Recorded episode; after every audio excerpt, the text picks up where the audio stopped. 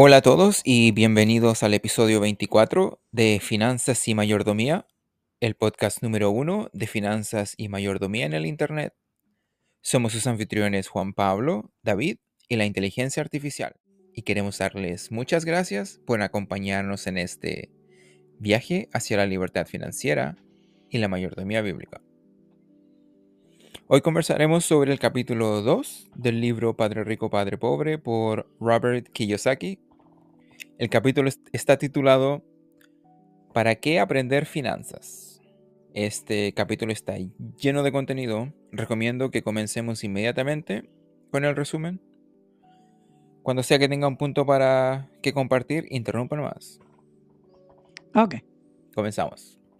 Dice, volvemos a ver a Robert y Mike tres décadas y media después. O sea, ya están a punto de jubilarse o ya jubilados. Mike se ha hecho cargo de la empresa de su padre y está haciendo un trabajo aún mejor que el que hizo el padre rico. En cuanto a Robert, se jubiló en 1994 a la edad de 47 años. Su fortuna y la de su esposa crecen automáticamente como un árbol bien establecido. 47 años. Buena. No suena tan joven. Igual es joven, Claro, no, no, comparativamente con la realidad de la jubilación legal, son 20 añitos casi antes. Va a ser muy genial estar jubilado a esa, edad. Sin duda. El capítulo sigue, nos cuenta la historia de la, de la reunión en 1923 de algunos de nuestros mayores líderes y empresarios más ricos de Estados Unidos. Hombres que poseían la mayor empresa siderúrgica y de gas que dirigían la Bolsa de Nueva York y que formaban parte del gabinete del presidente Harding. 25 años más tarde, la vida de la mayoría de ellos había terminado trágicamente en la quiebra, exiliados o en prisión. Estas personas fueron las que crearon el Banco de la Reserva Federal de Estados Unidos. Y él dice el crack bursátil o la quiebra de la bolsa de 1929 y la Gran Depresión probablemente influyeron en sus destinos. Pero hoy vivimos en una época aún más turbulenta y cambiante que aquella. El punto que quiero hacer es de que si las personas más, entre paréntesis, conocedoras de la economía en ese entonces no pudieron con los cambios de la bolsa, entonces hay que estar preparados. Porque él dice, a continuación dice, más importante que el dinero para nuestra supervivencia es nuestra educación y la capacidad de aprender. La historia es, es, como un poco raro, eh, eh, da como miedo, pero debe tener otro punto, otro, no, perdón, otro propósito. No se me viene a la mente el nombre de, de este señor, era un indio que de pequeñito era, ahí ya estamos hablando de mentes eh, dotadas. No era súper dotado, pero era dotado. Era tan inteligente que tú sabes que Estados Unidos anda buscando las mentes en todo el mundo y lo becaron a él en una, en una de las universidades más prestigiosas. Y salió el primero de su clase, fue a trabajar a, a una de las mejores instituciones que trabaja para la bolsa. Y él tenía, para ese tiempo tenía como 100 millones de dólares.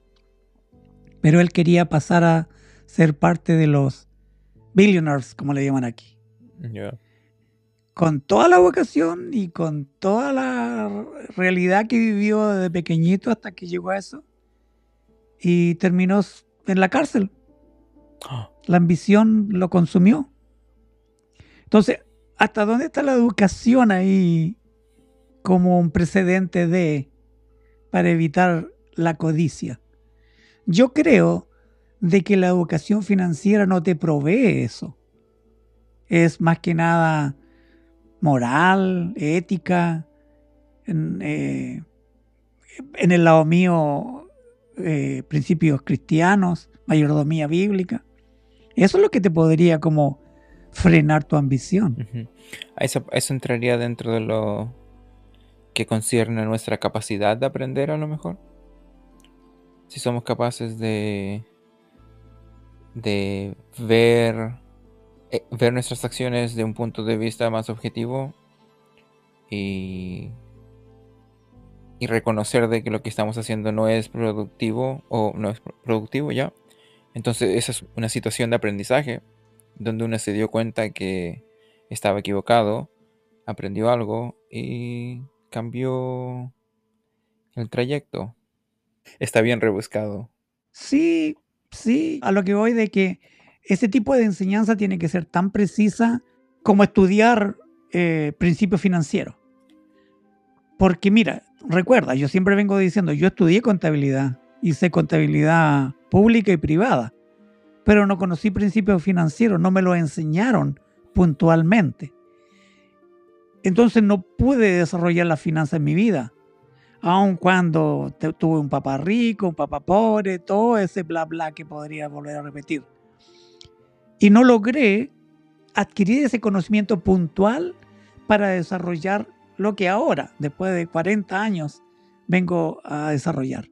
Entonces también yo creo que en el área de, de detener la codicia, esa ambición desenfrenada, si no recibes instrucciones directas, constantes, que tu mente viva el mismo proceso como los principios de, finanzas, no creo que tú tengas la capacidad de decir, ah, ya voy a ver si hago esto de buena forma, de mala forma. Porque es como una pesa, pues, el, este, este, señor que te conversa, el, el indio, adquirió tanta información financiera que no fue suficiente sopesar con la información de, de moral, de ética, bueno, de cumplir las leyes de Estados Unidos. Creo que tiene que ser como más forzada esa enseñanza. Como toda enseñanza te voy a decir. No creo que, que consejitos y, como yo he dicho otras veces, palmaditas en la, en la espalda te vayan a cambiar. No, tiene que ser con técnicas de enseñanza, como lo hizo el padre Robert con, con los niñitos. Sí, ese es un buen punto. Tiene que ser con técnicas, técnicas de enseñanza. Eh, hay que tomar en cuenta, por ejemplo, los, los estados de atención de la persona. Si una persona viene ante uno, un fenómeno que ocurre muy a menudo es que una persona cuando pide consejo no es un consejo para ah, prevenir, de prevención, es un consejo de reacción. Entonces ya están, ya son parte de la situación que les provoca estrés. Entonces van a una persona con la intención de aprender algo en un estado de estrés y eso de por sí, de forma biológica, limita, si, si no previene de forma, no quiero decir completa, pero es bien poderoso el, poder de, que tiene sobre nuestra capacidad de aprender. Entonces, ¿qué, se le va a poder enseñar a una persona en un estado de estrés? Es, es mejor, no sé, escucharlo nomás. Yo agregaría a lo que te acabo de decir, lo que agregaría es que tendría que ser entregada por personas capacitadas. Hace años yo contacté a un director de una universidad que él estaba enseñando psicología cristiana. Entonces, dentro de, esa realidad que se vivía para ese tiempo, estoy hablando quizás 20 años atrás, yo le dije de que eh, Internet daba la facultad de poder eh, aconsejar a las personas. Porque muchas, por ejemplo, en el área de sexualidad, no quieren dar la cara. Internet era fácil porque no había, en ese tiempo todavía cámara y todo era audio. Entonces la gente se sentía más cómoda dando a conocer su dificultad, su gran dificultad, a través de, de lo que podríamos llamar un llamado telefónico. Entonces este señor inmediatamente me aclaró y me dijo, no, tú no puedes considerar la consejería ahí. Podrías dar una orientación, podrías guiar a un consejero, a un consejero profesional en el área específica, para que él trate a esa persona. Entonces yo entendí en ese tiempo de que hay áreas que deben ser tratadas por personas especialistas en el tema. Si alguien como tú me acabas de mencionar tiene un problema de esa magnitud, yo no soy el más indicado para enseñarle aquí cómo salir de su ambición, de su codicia. No, tendría que mandarle un consejero que trate este tema y él va a saber, estudiándolo, ¿cierto? En consulta tras consulta, cuál es la técnica de enseñanza que él va a requerir para lograr aprender y cambiar ese, ese estado. ¿Cómo sería? Extrapolamos y transferimos la enseñanza del de Arcad, donde dice que al, al ladrillero va por consejos sobre ladrillos. ya, como hablamos de, de saber invertir. Ya. No todas las personas dispuestas a ayudar son las adecuadas para ayudar. Entonces hay que tener sabiduría incluso en cuanto a nuestra elección de ayudantes o ayudadores.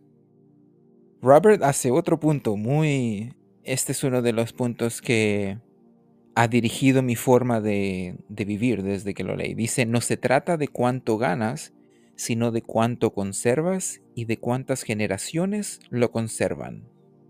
Porque antes de esto, básicamente lo que yo hacía era ahorrar, pero para gastarlo en, como vamos a aprender dentro de poco, no en activos, lo gastaba en cosas que no me iban a traer ganancias.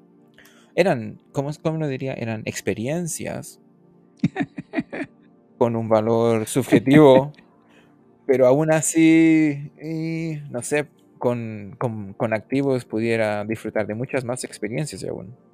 Eso hace que uno cuestione su, su valor objetivo. ¿Qué opina de esa, de esa cita? Porque de verdad que de eso se trata, no se trata de, oh, eres un abogado, gasta, ganas varios millones, pero tu auto, tu mansión, tus empleados. ¿Sabes que cuando más aprendes de esto, más conoces a personas que no viven esta realidad, la viven al contrario? ¿A cuál? ¿Cuál se refiere? No se trata de cuánto ganas, sino de cuánto conservas y de cuánto dejas a tus futuras generaciones que la sigan conservando. Y fíjate lo interesante que personas educadas, ¿ah? no neófitas en, en lo intelectual, ingenieros, músicos, abogados, eruditos, filósofos, aquí entra todo mundo, de que no saben, no aprendieron, nunca aprendieron o aprendieron tarde, a considerar que no se trata cuánto ganas, sino cómo manejas eso, cómo lo administras. Robert dice, así que cuando la gente le pregunta a Robert por dónde empezar a hacerse rico, él les da la misma respuesta que le dio su padre rico. Si quieres ser rico, tienes que tener conocimientos financieros. Déjame decir una cosita aquí. ¿ah? Como ya, ya lo había dicho yo estudio mucho y, veo mucho a mucha gente que enseña. Y hay un dicho por ahí que dice vendedores de humo le llaman. ¿Qué quiere decir? Que hay muchos falsos aquí que andan prometiéndole a todo mundo hacerse rico. Entonces yo tengo mucho cuidado con eso porque no quiero que la gente nos malinterprete. Yo lo dije en el, en el episodio pasado. Y quiero insistir cada vez, porque tú sabes, hay alguien que lo va a escuchar por primera, por primera vez y tiene que saber muy bien que de corazón nosotros no somos vendedores de humo. O oh, lo dice porque la, cita dice, si quieres ser rico, tienes que... Cuando uno habla de riqueza, de hacerte rico, eso es como muy atrayente a tu oído. Yo te dije desde el principio que entro en la iglesia de las iglesias hay muchos predicadores así, predicadores del Evangelio, que lo único que hacen es vender humo, o sea, hazte rico, ¿cómo? Dándome tu dinero. Ya. No, buen punto. Sí, realmente yo tengo tanto cuidado con esto porque es, uno puede fracasar en esta buena intención de que la gente diga, ah, no, otro vendedor de humo.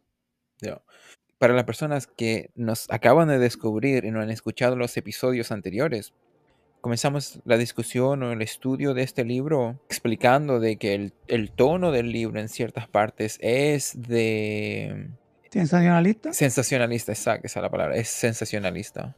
Yo creo que el autor lo hace a propósito, porque quería como, bueno, quería que el libro se vendiera.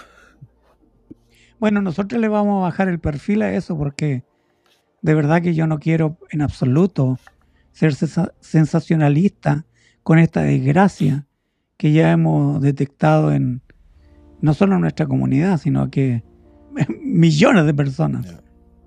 Pero quitándole el sensacionalismo es cierto. Si quieres tener libertad financiera, tienes que tener conocimientos financieros. Ok. Robert continúa y dice, compara la forma de actuar de mucha gente con construir un rascacielos sobre una base hecha para una casa pequeña. Como los niños se gradúan en la escuela con poca educación financiera, se lanzan a la vida adulta persiguiendo el sueño americano, pero se encuentran profundamente endeudados. La única salida que ven es una estrategia para hacerse ricos. Pero sin esa formación financiera, sus esfuerzos son como construir un rascacielos sobre cimientos débiles. Y en lugar de crear el Empire State Building, acaban con la torre inclinada de suburbia. ¿La torre de Pisa? La torre de Pisa, ya. Ya, concuerdo con lo que él ha dicho. Creo que en, las escuelas están tratando de añadir educación cívica nuevamente y educación financiera.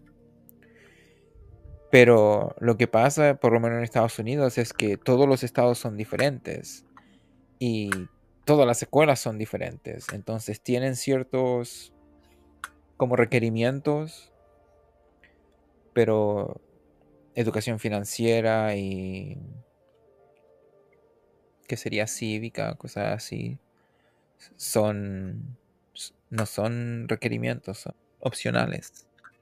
Opcionales, Mira, hace muy poco nomás, yo conversando con alguien muy cercano me dice, eh, yo quisiera tener eh, dos ingresos, porque no sé cómo vino el tema de las finanzas.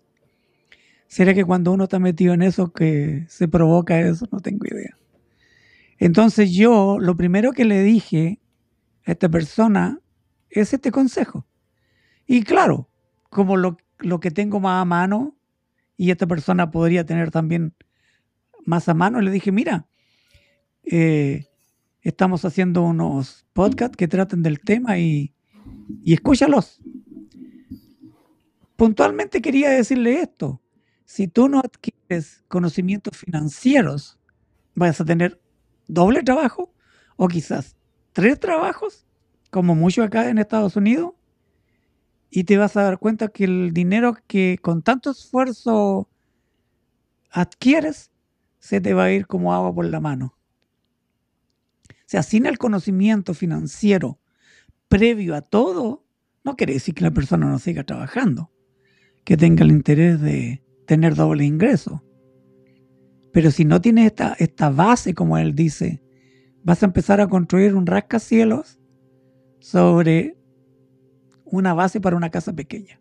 En la Biblia, Jesús dice, yo soy la roca. Si tú no estás edificado sobre mí, todo se va a caer. Porque Él sabe que la magnitud de la construcción que tú vas a construir requiere una, roca firme, mm. una base sólida, que no se mueva. También en las finanzas.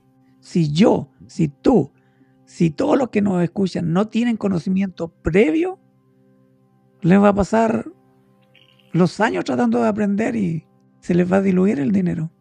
Se les va a escurrir, como dije, como agua por la mano. Robert dice algo bien puntual a continuación Dice, Robert y su amigo de la infancia, Mike, sin embargo, han recibido una base sólida digna de un rascacielos gracias a las enseñanzas del padre rico. Luego dice, la asignatura de contabilidad es aburrida, confusa, pero crucial para el éxito financiero. Para hacerla accesible a los niños, el padre rico utilizó imágenes para enseñársela a los dos chicos. Solo más tarde empezó a añadir números para guiar a los chicos a través de los conceptos claves. Bueno, ahí nuevamente, buen profesor el caballero. Pero habla sobre la contabilidad. Eso definitivamente que es necesario. Por supuesto, un presupuesto es contabilidad pura. Yeah. Que nosotros lo hemos enseñado al nivel básico. Pero un presupuesto es contabilidad que todo contador aprendemos, sabemos. Interesante. La regla número uno, dice Robert, es que hay que conocer la diferencia entre un activo y un pasivo y solo comprar activos. Eso es todo lo que hay que saber. Pero a pesar de ser tan sencillo, es algo que la gente de pago no entiende. Ahí te das cuenta que hay más conceptos financieros, ¿eh? Activo, pasivo. Eso es contabilidad, pero básica. One on one, como le dice aquí. Ya. Cuando el padre rico se lo explicó por primera vez a los dos ahora adolescentes, pensaron que estaba bromeando. A mí me pasó lo mismo. ¿Cómo es posible que los adultos no lo entiendan? ¿No debería ser rico todo el mundo? Yo pensé lo mismo. Si ese es verdaderamente el secreto, ¿por qué no, no todo el mundo lo hace? Porque pareciera ser tan fácil. El problema es que la mayoría de la gente ha sido educada de forma diferente por banqueros, planificadores financieros y otros. Así que deben desaprender lo que creen que saben. A algunos les parece denigrante volver a una introducción tan básica. Las verdaderas definiciones de activo y pasivo no están en las palabras, sino en los números. A mí no me pasó eso de que me costó aprender. Yo tenía ganas, yo sabía de que algo estaba haciendo algo mal. Aún tengo esa misma, esa misma forma de pensar. Yo sé de que mi forma de pensar no está correcta porque no estoy donde, bueno, si lo fuera entonces, no sé cómo explicarlo, pero yo sé de que tengo que, que hay mucho que por aprender. Con respecto a quién te enseña, quién recibe la enseñanza y cómo la, la enseña. Entonces, si no se da como lo mm, más óptimo, no voy a decir lo mejor o perfecto, en cada una de, de esas tres emisor, receptor y mensaje, la información básica, en este caso para enseñanza, entonces no se obtiene el mensaje como tal. Sí, porque si, por ejemplo, si el estudiante tuviera esa pasión, entonces aprendería. Si el maestro es, es como que este es mi deber y tengo que cumplirlo, entonces también puedes tener un muy apasionado estudiante, pero no estás consiguiendo el mejor profesor. Yeah. Puedes tener a ambos, pero la información no es transmitida como debe ser, como, como mi caso. A mí me enseñaron contabilidad, pero no principios, no leyes. Bueno, después vine a saber yo de mayordomía bíblica. Así que también, o sea, tiene que estar los tres factores muy apropiados para que se dé este cambio.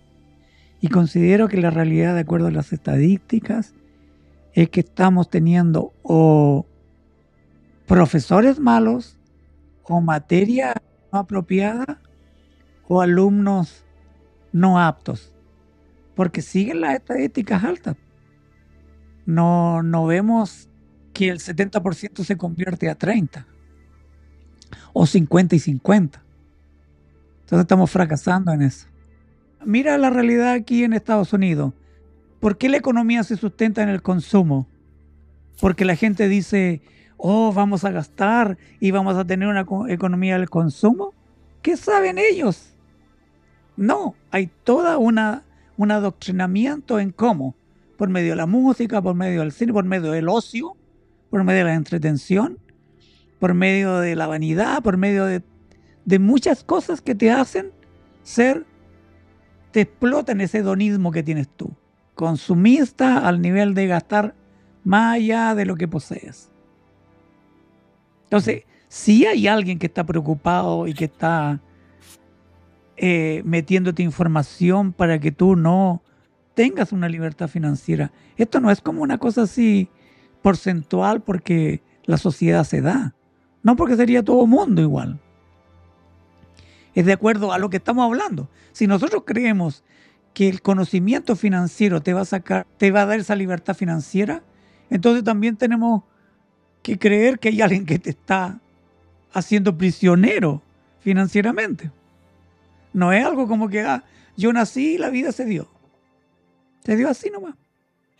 Veamos, continuemos. Dice, a nivel general, la persona pobre, ellos solamente tienen ingresos y gastos. O tienen pasivos y gastos. Entonces, o tienen gastos o tienen gastos sobre los gastos. Mientras que las personas ricas tienen activos e ingresos. Bueno, y también tienen gastos, obviamente, y, y pasivos, pero tienen más activos. Y sus gastos no son mayores que sus ingresos. Ya. Los ricos tienen deudas, por sobre todo deuda buena. La deuda mala es aquella que sobrepasa tu ingreso. Y la deuda buena es aquella que te va a generar ingresos pasivos. A menudo quienes están endeudados piensan que la respuesta a su problema es ganar más dinero. Pero más dinero no solo no siempre resolverá sus problemas, sino que puede agravarlos. Esta es la razón por la que muchas personas que reciben un golpe de suerte repentino, por ejemplo la lotería o una herencia, lo malgastan tan rápidamente. El aumento de dinero en efectivo solo se traduce en un aumento de gasto. Eso es acotando cuando la persona no tiene el conocimiento financiero. De, de eso se trata. Exacto, lo que le falta a la lo que le falta a tanta gente es educación financiera. Por eso pueden acabar teniendo éxito en sus profesiones, pero seguir teniendo problemas con el dinero. Puede que hayan aprendido a ganar dinero, pero no a gestionarlo. La gente puede ser muy inteligente y seguir siendo analfabeta en lo que se refiere a las finanzas. Han aprendido a trabajar duro para ganar dinero, pero no a hacer que su dinero trabaje duro para ellos. Que el dinero trabaje para ti, exactamente. Robert cuenta la historia de una joven pareja que se casa y empieza su vida en común. Sus ingresos empiezan a aumentar, pero también lo hacen sus gastos. La pareja se encuentra con el gasto número uno para la mayoría de la gente. Redoble de tambores, los impuestos. Y para muchas personas, no es el impuesto sobre la renta el que representa el mayor golpe, sino la seguridad social. En Estados Unidos es aproximadamente el 15% impuesto de la seguridad social combinado con el tipo impositivo de Medi- Medicare, ese es el Seguro médico. seguro médico.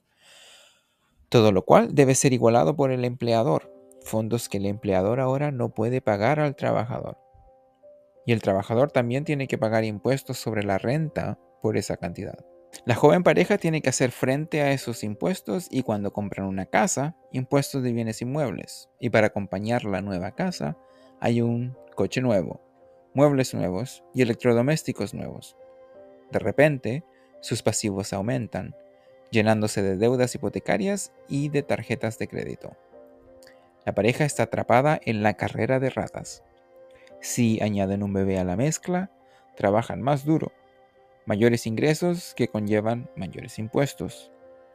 Siguen acumulando deudas que acaban incorporando a su hipoteca en un préstamo de consolidación. Pero sus hábitos no han cambiado, así que la deuda de las tarjetas de crédito continúa, por no hablar de la ampliación del préstamo hipotecario. Para esta pareja y tantas como ellos, su verdadero problema es no saber manejar el dinero que tienen. Está causado por el analfabetismo financiero y por no entender la verdadera diferencia entre un activo y un pasivo. Mucha gente no se toma el tiempo de preguntarse si algo tiene sentido y se limitan a seguir a la multitud. A menudo repiten sin pensar lo que les han dicho. Entre comillas, diversifica. Tu casa es un activo. Te rebajan los impuestos por endeudarte más. Consigue un trabajo seguro. No cometas errores. No tome riesgos. Hmm. Debido a la gran cantidad de tiempo que Robert y Mike pasaron sentados en las reuniones con el Padre Rico y aprendiendo de la gente inteligente de la que se rodeaba, aprendieron mucho y aprendieron a cuestionar el dogma estándar enseñado en su escuela. Esto empezó a causarles problemas y les hizo distanciarse de sus profesores. Robert también empezó a discrepar con su propio padre en cuestiones de dinero, sobre todo cuando se trataba de la opinión de su padre pobre de que su casa era su mayor inversión. En cambio, el padre rico veía su casa como un pasivo. Este fue una, una enseñanza que a mí me tomó un tiempo entender completamente. Personalmente, por mucho tiempo pensé que si yo obtenía una casa que iba a disminuir mi deuda, eso lo hacía un activo. Y me costó entender que no. Ah, tu deuda en el sentido de pagar arriendo. Claro. Yo decía, oh, si me compro una casa, entonces no voy a tener que pagar tanto dinero. Voy a empezar a, ahorrar más dinero. Eso significa que mi casa es un activo, pero no, eso no es así. Bueno, mucha gente sigue creyendo, piensa lo mismo, pero Robert dice que una casa es un pasivo porque te quita dinero del bolsillo, no solo por los impuestos y los gastos, sino por su pérdida de valor y las oportunidades perdidas cuando todo tu dinero está invertido en tu casa. Y eso te hace perder la educación de la experiencia inversora. Si la casa no te está trayendo dinero al bolsillo, entonces no es un activo. Verdaderamente es así de simple. A mí me gustaría ponerle un, ejemplo práctico a los oyentes, porque siempre nos están escuchando de principios y leyes de cura, pero como que no le damos algo, algo que sea verdaderamente como generar ingresos. ¿Qué te parece si le, le hablamos de uno? Claro. Cuéntale tú, tú estás viviendo esa, esa realidad en la compra de... Porque tú estás metido en bienes raíces, ¿cierto? Cuéntale cómo fue la experiencia ah. de cuando dijiste, ah, no, yo no quiero pagar arriendo y quiero comprarme una casa. ¿Qué, ¿Cuál fue tu experiencia en sí como para transmitírsela a ellos? Porque ellos van a decir, ah, bueno, esto es lo más vívido y bueno, de por cierto es lo más, lo que de verdad es funcional. Cuéntaselos. Ok. Bueno, tendría que empezar por el comienzo. no fue hasta que me di cuenta que tu casa no es un activo, porque yo quería mi granja y quería vivir, ¿cómo se dice?, autosustentable, porque en una forma, yo pensaba que eso me, que eso era un activo, vivir de forma autosustentable no era un activo, pero no. Tiene que traerte dinero si no te trae dinero, no es un activo. Entonces, la pregunta se volvió, ok, ¿cómo haces que tu casa se vuelva un activo? Y con esa pregunta, la, la respuesta más, podría decir yo, fácil, era cuando tú tomas la casa donde vives y la arriendas. Entonces, yo tomé ese principio y decidí comprar una casa con dos casas. ¿Cómo le llaman en Estados Unidos? Se le llaman duplex. Duplex. D-U-P-L-E-X. Duplex. Y así yo puedo, puedo vivir en un lado de la casa y arrendar el otro lado.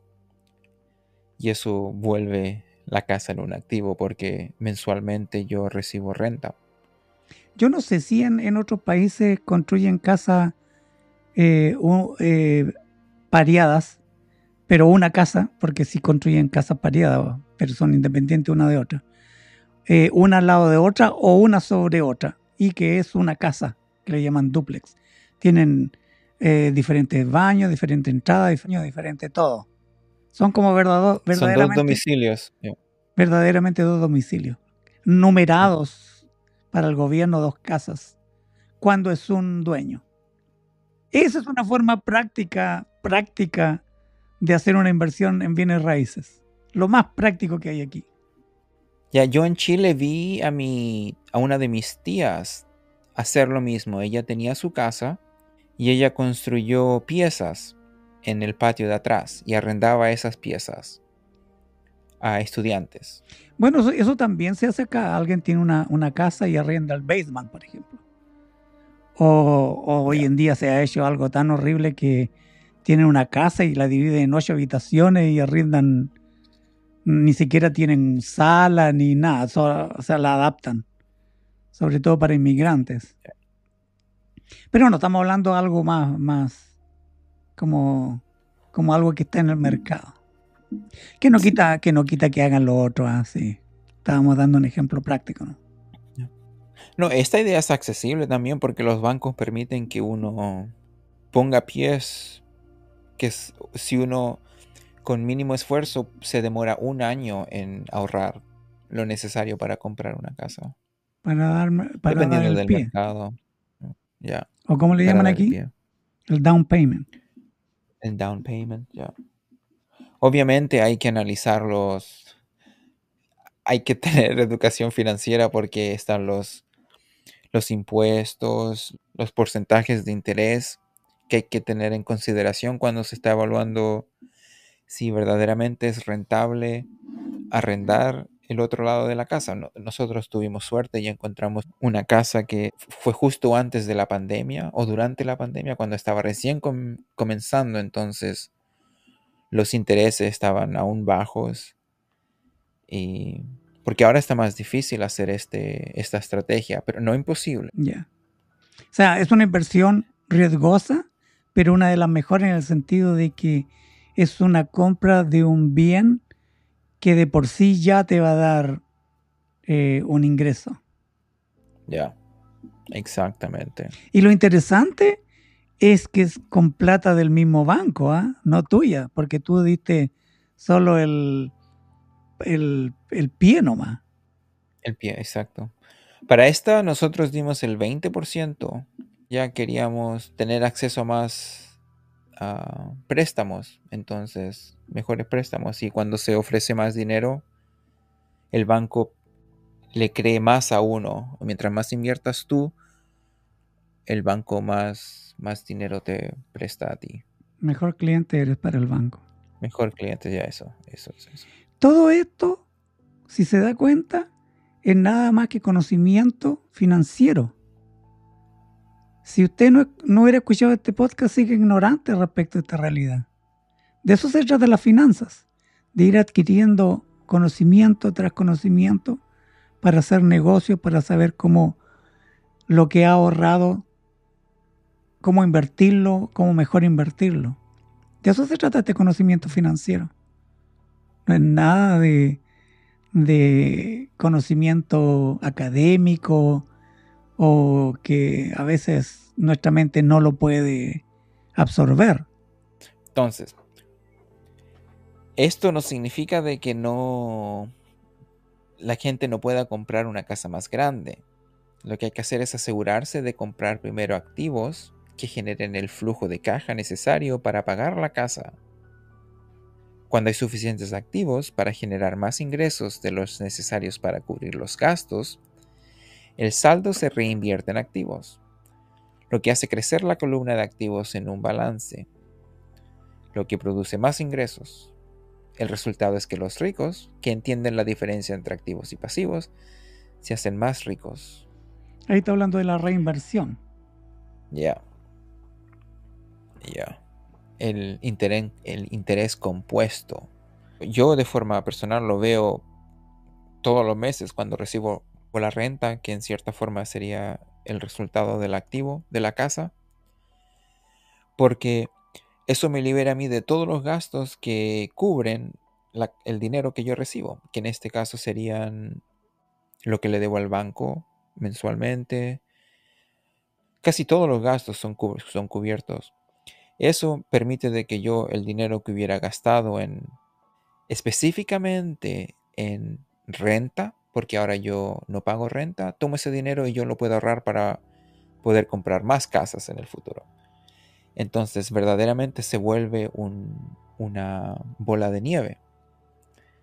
una casa lleva 2, 2 a 4, 4 a 8 y así es, verdad, así es verdaderamente el, bueno, pudiera ser si se hace de forma inteligente el progreso. Si tiene conocimiento financiero ya.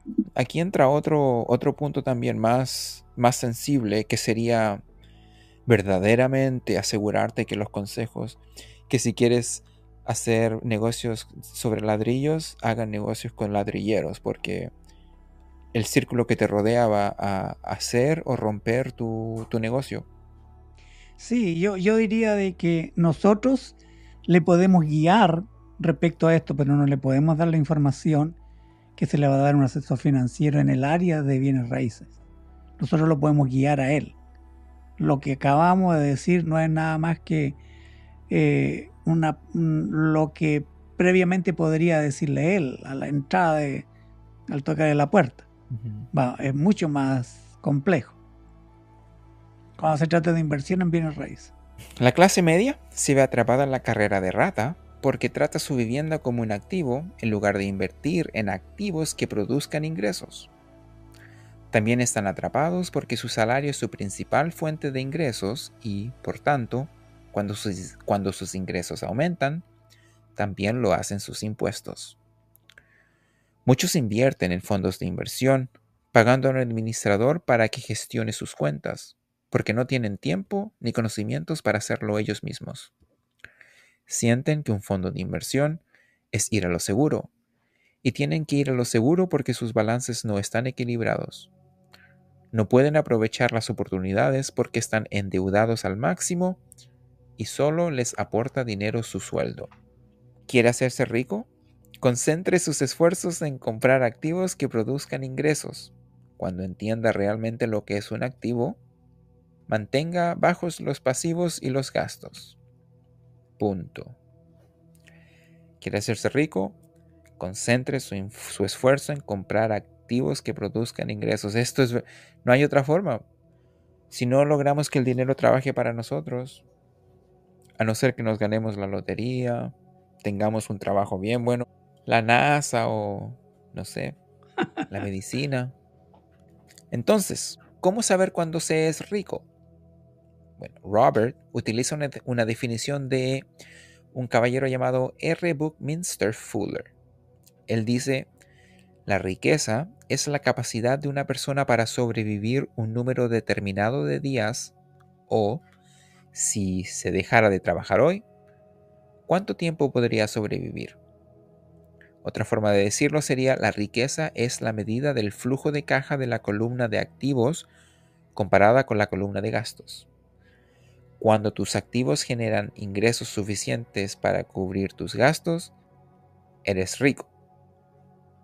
Aunque aún no seas rico. Eso está bueno, ¿no? Porque significa de que si tú logras vivir de tus negocios, o sea, si solo necesitas, si no necesitas trabajar, entonces ya eres rico. ¿Qué más? Eventualmente, si sigues viviendo bajo tus ingresos, que para ese entonces ya debiera ser algo que somos masters, ¿cómo sería masters? Doctores sobre lo que es vivir bajo tus, tus ingresos. Entonces, eventualmente vamos a tener más, ah, para seguir las metáforas que hemos utilizado, vamos a tener más huevos en la canasta de los que gastamos, utilizamos.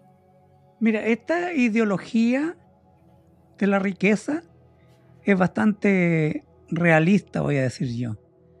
Porque por lo general la riqueza está considerada en que uno tiene que tener un millón para arriba.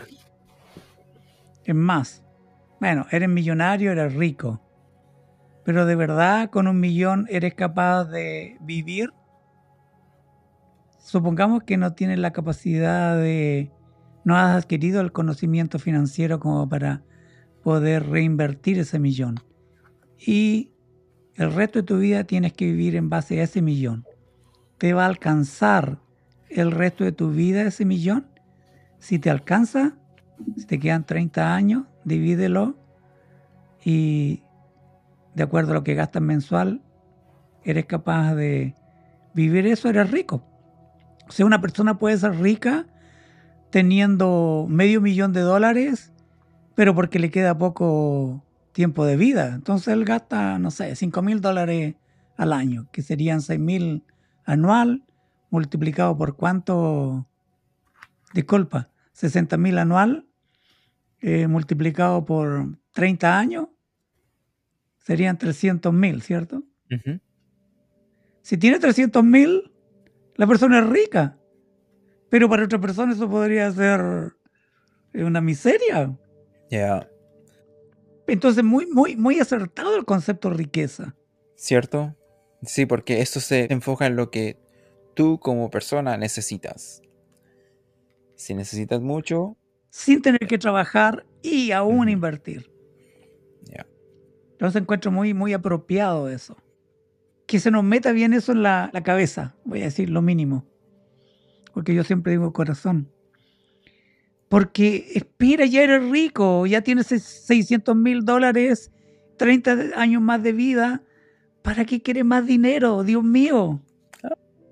Bueno, ok, viene la, viene la, la depreciación del dinero y viviste 10 años más, entonces ya pues le tienes 800 mil dólares.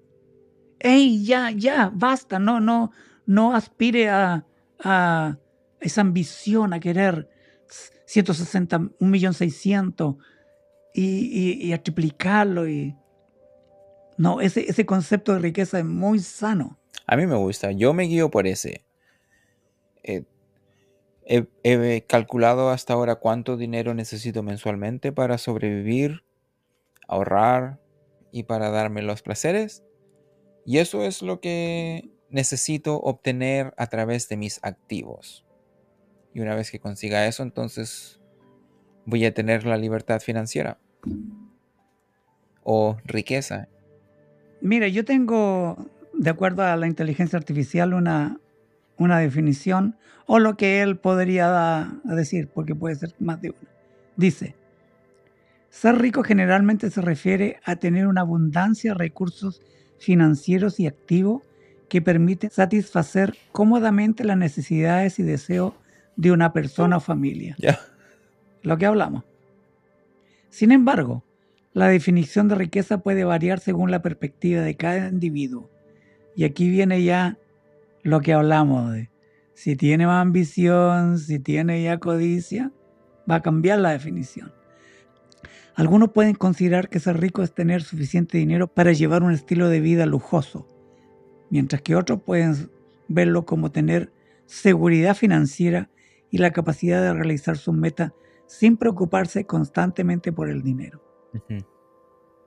¿Te das cuenta que, que hay esa, esa dualidad ahí que va más allá de lo que debe ser? Entonces, nuestros editores, ese es el sentimiento que tenemos nosotros con respecto al conocimiento financiero que, que usted debe tener, de llegar a esa riqueza Mire, esa es la riqueza que nosotros buscamos que usted conozca. Ahora, si usted la sobrepasa, lo duplica y, no sé, se pasa al nivel de los millonarios y billonarios, gloria a Dios, decimos nosotros.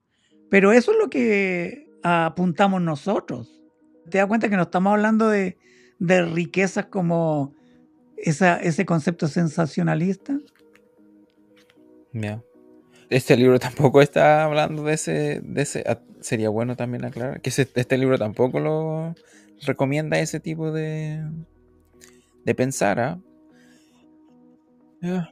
Sí, solo dijimos que tenía ciertos roces sensacionalistas por típico de, de un escritor que quiere vender su libro nada más.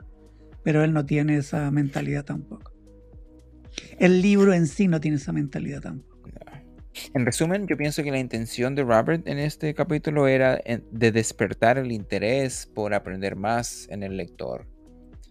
Darnos, ojalá que nos demos cuenta que bien tenemos el interés por cambiar nuestras vidas y tenemos las ideas, los sueños, metas, como quieras describirlo. Pero para bien o para mal, me gusta decir eso, necesitas más. Necesitas la preparación, el entrenamiento, los, los guías o profesores en este caso.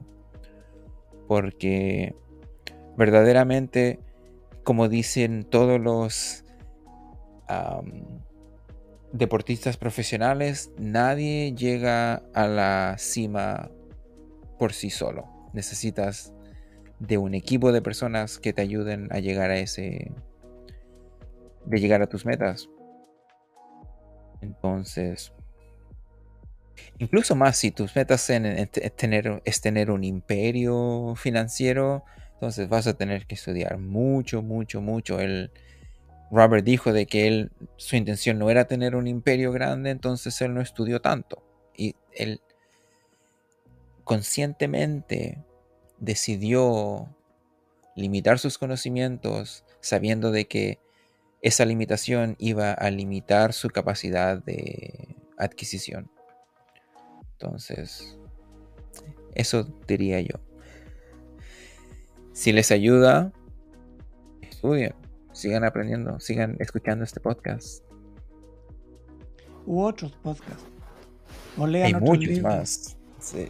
Vean a otros que tienen el mismo sentir. Y mejor aún, compartan con nosotros lo que han aprendido de, esas otras personas, porque nosotros, al igual que ustedes, estamos aprendiendo. Y así llegamos al final de otro episodio de Finanzas y Mayordomía. Espero que hayan disfrutado de este episodio tanto como nosotros. Si este episodio le ha ayudado, quisiéramos invitarle a que lo comparta con sus familiares y amigos. Comente, estamos en todas las redes sociales y por supuesto suscríbase y regálenos un me gusta. Recuerden que pueden encontrar nuestro podcast en Spotify, Apple Podcasts, YouTube, Google Podcasts, Amazon Music, Audible, entre muchos otros, y también en formato de video a través de YouTube Podcasts, YouTube Shorts y TikTok. Ahora sí, nos despedimos. Muchas gracias por acompañarnos en nuestro viaje hacia la libertad financiera, donde el dinero trabaja para nosotros y la mayordomía bíblica. Nos vemos en el próximo episodio. Hasta pronto. Bye.